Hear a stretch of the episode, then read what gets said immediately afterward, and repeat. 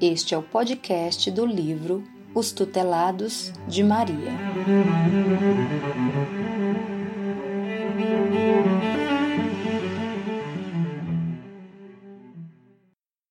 Capítulo 6 Pablo, o sedutor.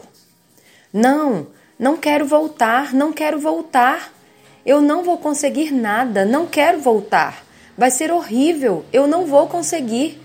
O fardo é pesado, eu não quero voltar, não quero. Essas palavras denunciam o drama que vive o suicida ao deparar com o inevitável momento de retornar ao mundo físico. Ao adentrar as portas do departamento de reencarnação, alguns poderão se sentir serenos por estarem conscientes de que após o penoso resgate poderão reiniciar a caminhada bruscamente interrompida. Entretanto, a maioria estará relutante, por recear novas quedas e novos fracassos. É certo, porém, que nenhum se sentirá tomado de felicidade em decorrência da gravidade do ato infracional cometido. Pablo pertencia ao segundo grupo. Apavorava-se diante do premente retorno às lides terrenas em circunstâncias adversas às que vivenciara na vida pregressa. Apesar das argumentações de Olavo, tentando mostrar-lhe as possibilidades de sucesso que ele teria na nova encarnação, o espírito estava resoluto em solicitar mais tempo para que pudesse melhor se preparar para o regresso. Rogava ainda que lhe fosse dada a aprovação da pobreza, mas que lhe fosse facultado habitar um corpo físico perfeito. Segundo os técnicos do departamento reencarnatório, tal petição era absolutamente sem proveito para ele, pois não havia sido a riqueza o motivo de sua queda, mas a forma física perfeita e bela. Vivendo uma vida de prazeres, rendia culto exterior à beleza, emaranhando-se cada vez mais nas teias da tola vaidade do orgulho. Conhecer o outro lado da moeda era para ele lição imprescindível. Renasceria sob o amparo de família carinhosa, com poder aquisitivo suficiente para lhe oferecer oportunidades de edificação. Em contrapartida, teria uma das pernas atrofiada Tal deficiência, para quem vivera sob os holofotes da admiração, invejado e disputado, seria mais dolorosa que a maior pobreza. Olavo empenhava-se na tentativa de despertá-lo para a realidade de que o corpo físico é apenas matéria a serviço da evolução do espírito e que este é que fulgarará como chama perene por toda a eternidade. No entanto, Pablo não conseguia assimilar o significado daquelas palavras, pois a ideia de ter o futuro, corpo, marcado pela mutilação, causava-lhe verdadeiro terror. No auge do desespero, oscilando entre imprecações e rogos, Pablo denunciava-nos o inevitável. Já não sentia uma das pernas. A consciência culpada já imprimira no seu perispírito as marcas resultantes dos desatinos cometidos. Indiferente às palavras de desânimo e de esclarecimento, permanecera inconformado com o futuro que construíra para si mesmo. Em desequilíbrio, foi reconduzido à colônia Maria de Nazaré. Finalizado o atendimento, aguardávamos o desdobramento das atividades, sem conseguir, no entanto, deixar de pensar em Pablo. Ecoavam dentro de nós suas palavras, revelando-nos o medo, o desespero e o inconformismo perante corrigenda necessária ao seu próprio melhoramento. Entretanto, a saudação de Olavo a mais um irmão a ser assistido chamou-nos à realidade. Tratava-se de Hannah. Aparentemente parecia tranquila. O tom de voz e a maneira como se comportava deixavam transparecer que recebera boa educação e que desenvolvera a sensibilidade em nível elevado. Conjecturava consigo mesma que o dia estava convidativo a um passeio, que a vida era bela e que era imensamente feliz, pois amava e era amada. Ressaltava que precisava terminar de se arrumar, pois não queria chegar atrasada ao encontro e que não mais esconderia seus sentimentos, pois chegara a hora de todos saberem a verdade. A maneira de agir daquele espírito talvez pudesse confundir, pelo menos inicialmente, os médios inexperientes no trato com espíritos suicidas. Fazemos essa inferência pelo fato de que a sua conduta confrontava com os paradigmas que conhecemos das comunicações de suicidas. No entanto, a experiência nos assegurava que Hannah havia mascarado a realidade e que aquela tranquilidade e equilíbrio eram apenas aparentes. Como ela sinalizara que se preparava para sair, Olavo perguntou-lhe se iria se encontrar com alguém, ao que Hannah assentiu, afirmando-lhe que precisava se apressar, visto que seu amado já deveria estar esperando por ela. Contou-lhe que tinha um recanto onde costumavam se encontrar, sempre às escondidas, que, mesmo contra a vontade dos seus pais, ela o receberia por esposo, que enfrentaria o mundo se fosse preciso, mas não abdicaria daquele amor, que tinha certeza de que tudo se resolveria naquele dia, pois ele iria pedi-la em casamento. Olavo, então, solicitou permissão para acompanhá-la, no que foi prontamente atendido.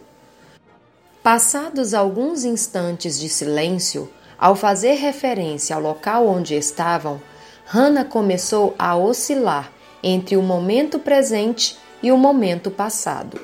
A todo instante pedia silêncio para que pudesse ouvir o soar dos cascos do cavalo. Entre mentes, perguntava pelas horas, afirmando que já estava ficando escuro e que ela não poderia demorar-se mais, sob pena de o romance proibido ser descoberto. Abeirava de si a demência, pois lhe custava crer que o seu amado houvesse faltado ao encontro. Cogitava que tudo não teria passado de uma brincadeira de esconde-esconde e implorava para que ele aparecesse, pois não tardaria a anoitecer. De repente, no desequilíbrio em que se debatia, gritou angustiosamente um nome, o qual nos suscitou inúmeras interrogações. Diante do desespero de Hannah, Olavo ofereceu-se para ajudá-la a descobrir o que havia acontecido. Mas, afirmando-se cansada e sem forças, recusou-se a sair de onde estava. Subitamente, porém, Disse que o eleito do seu coração estava chegando, pois podia ver a imagem dele refletida nas águas do rio e que ele lhe pedia para pular. Em frenesi, ao mesmo tempo em que Hannah dizia que iria com ele para qualquer lugar, ela se recusava a imergir naquelas águas caudalosas para encontrá-lo. Aquele episódio sombrio na vida de Hannah caminhava para o seu desfecho, pois a doutrinação compreendera que ela havia se jogado nas águas daquele rio e que, embora o despertar fosse doloroso, era o primeiro passo para a reabilitação daquele espírito perante as leis divinas. Olavo, então, disse-lhe que não havia mais possibilidade de deter a queda visto que ela já havia pulado. Ao mesmo tempo em que rompia o bloqueio mental, encorajava-a a seguir adiante, afirmando-lhe que o amor cobre a multidão de pecados e que um dia todos iremos amar intensamente, não apenas a uma pessoa, mas a humanidade. Comumente, testemunhamos o espírito manifestar a dor provocada pelo ato suicida quando o bloqueio mental é rompido. Mas no caso de Hannah, seguiu-se profundo silêncio, do qual deduzimos que o seu recolhimento se dera de imediato. Em nós, ainda ecoava aquele nome, tão sentidamente evocado: Pablo! A inevitável dúvida ganhava vulto em nossa mente. O Pablo que Hannah chamou era o mesmo que fora anteriormente atendido? Perguntávamos a nós mesmos. Como já acontecera em outras ocasiões, um dos mentores da reunião, por meio da psicofonia, elucidou-nos sobre os acontecimentos daquela noite. O momento da volta é o drama de todos os suicidas. O irmão quer a pobreza e o que é dado a ele é um corpo mutilado. Embora ele diga que irá arrastar-se, terá uma perna atrofiada, o que não o impedirá de manter-se na posição ereta, enquanto outros, que verdadeiramente se arrastarão, dirão que tem os movimentos dificultados. Quanta diferença! Há muito tempo ele vem adiando a provação. Não constrangemos e nem estipulamos prazos muito rigorosos para o retorno, quando, então, se cumprirá a necessária reparação do ato praticado contra as leis divinas. Certamente, se o irmão fosse mais sereno e mais humilde, o prazo de estudos para ele seria maior. Se estivesse disposto a buscar a transformação pela humildade, poderia retornar pobre, vitimado por dores pungentes, mas com muitas oportunidades de trabalho. No entanto, ainda se sente um nobre, ocupando posição de destaque. Cultuando o corpo físico, vê-se ainda como o mesmo sedutor do passado, que levou ao desequilíbrio tantas almas. Dessa forma, para ele, a beleza, mesmo na pobreza, seria fonte de delinquências e desequilíbrios, pois ele não conseguiria mudar sua conduta. A perna que ele sente não se mover é o reflexo da consciência culpada, que aceita o fato como justo e correto. Entretanto, a imobilidade da perna é apenas aparente Somente quando os trabalhos do processo de reencarnação estiverem sendo efetivados é que o novo corpo físico será moldado pelo perispírito, que já começa a aceitar a nova situação, para uma jornada de aproximadamente 50 anos na Terra. Era por Pablo que Hannah esperava. A fantasia do encontro marcado a levou à loucura. Vivia em profundo esgotamento da realidade substituindo-a constantemente pela interminável espera junto das águas, a ponto de ver refletida nelas a imagem de Pablo, chamando-a. Uma sedução profunda pode desencadear uma loucura diversa das que catalogamos comumente como tal. O seduzido pode viver em dois mundos, o real e o imaginário. Hannah não estava junto das paisagens como dizia estar. Na verdade, ela é paciente do manicômio da ala dos iludidos. Em virtude da desilusão amorosa, criara para si uma realidade imaginária, alheia ao próprio suicídio, esperava indefinidamente por Pablo. Essa criação mental será expungida após habitar novo corpo no qual lhe será possível resgatar o ato insano, bem como se libertar da sedução irresponsável de que fora vítima. Há muito ela está sendo tratada. Ambos retornarão à existência física para o reajustamento necessário. Pablo renascerá primeiro e, com a deformação do corpo físico, burilará a personalidade vaidosa perdendo o ar sedutor de antes. Ainda como bendita oportunidade de redenção, receberá Hana, a quem iludira de forma irresponsável, como filha muito amada. Estamos felizes e agradecidos por mais essa tarefa cumprida. Amemos profundamente esses irmãos. Maria abençoa a todos. Constatar que aquele a quem Hana tanto havia amado e por quem se deixara iludir era justamente Pablo, o jovem sedutor, foi surpreendente demais.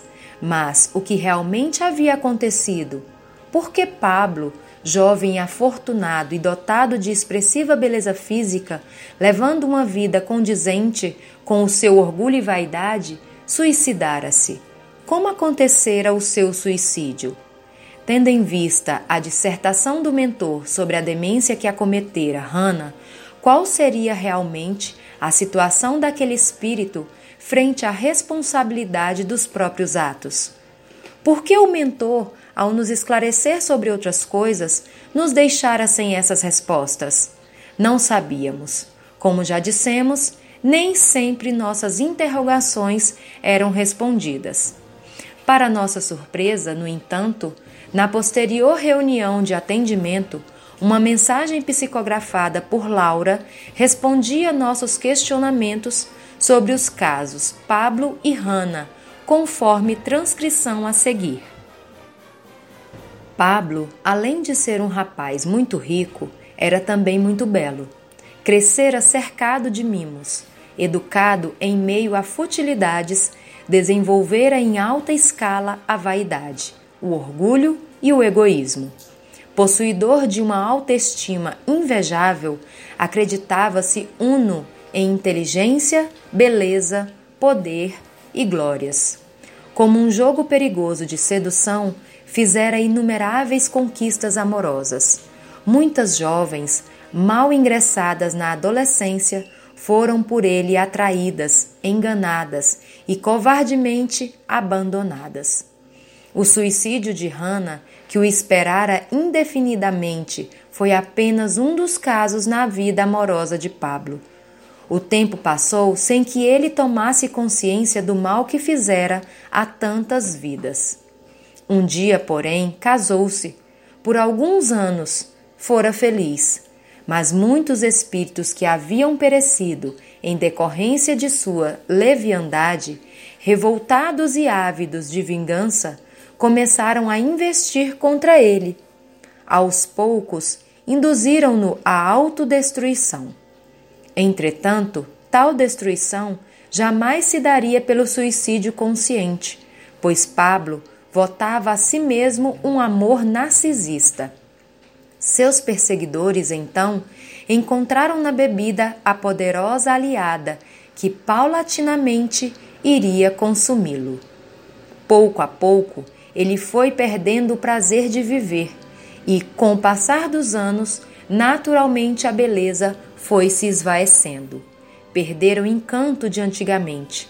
Acostumado que fora a viver egoisticamente, os compromissos de um homem casado lhe magoavam profundamente, pois o limitavam em todos os sentidos. Extremamente desgostoso, buscara refúgio na bebida. Quando o vício já se tornara incontrolável, contraiu uma enfermidade no fígado. Por ver-se deformado pela doença, em vez de buscar a cura em meio a toda sorte de imprecações, bebeu até morrer. Assim se deu o suicídio de Pablo. Dono de uma consciência culpada, não foi capaz de resistir à sugestão dos que o induziram ao alcoolismo irreversível. Ao chegar ao mundo espiritual, seus algozes o arrastaram para o acerto de contas.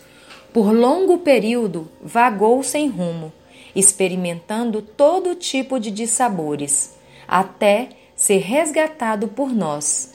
Esta é a história de Pablo. Inúmeras reflexões podemos tirar da história dessas vidas para o nosso fortalecimento na luta do dia a dia. Que a candura possa nos envolver o coração, a fim de que aceitemos com resignação as provas a que somos submetidos, certos de que elas são os instrumentos necessários à nossa evolução. Quando deparamos com os Pablos e as Ranas ao longo do caminho, que sejamos fraternos e solidários, se não os acolhendo em nossa amizade, pelo menos orando para que se fortaleçam e não se desviem da rota programada. Pela benevolência divina, os náufragos da última existência serão reconduzidos à nova viagem.